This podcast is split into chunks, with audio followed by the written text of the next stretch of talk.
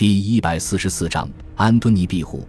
公元一百六十一年三月七日，七十四岁高龄的安敦尼逝世，把皇位传给了当初哈德良指认的两位继承人卢修斯·可欧尼乌斯·康茂德，后世称其为路奇乌斯·维鲁斯，与马可·安尼乌斯·维鲁斯，后世称其为马克·奥勒留。安敦尼统治的时代是罗马帝国最和平也是最繁华的时代之一。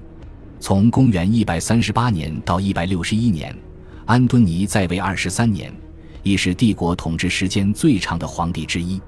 最开始，几乎没有人认为安敦尼能统治这么久，无论是哈德良还是元老院，甚至安敦尼自己，可能都认为也许统治个几年，生命就差不多该到尽头了。然而，谁也不知道，安敦尼居然统治了二十余年之久。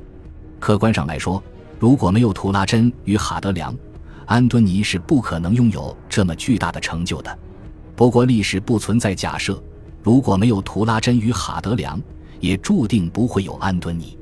这三位皇帝，一个开疆拓土、扫除外敌，一个巡查四方、坚守疆域，最后一个政治修明、节俭爱民。三位皇帝缺一不可，共同创造出了涅尔瓦安敦尼王朝。乃至整个罗马帝国都先有的数十载太平盛世。安敦尼是一个传统的罗马人，无论是对自己的家庭、长辈，还是对元老院、人民与军队，他都尽心尽责，事事以庇护人的身份自居，事事站在被庇护人的立场思考问题，是难得一见的仁厚之君。为此，元老院授予了安敦尼一个绰号——庇护。Pius 这一词其实无论翻译成中文还是英文都很难表达出罗马人的语境。这一词的字面意思是虔诚，指对待神明时的真挚与诚实，与拉丁语中的另一个词 pietas 为一个意思。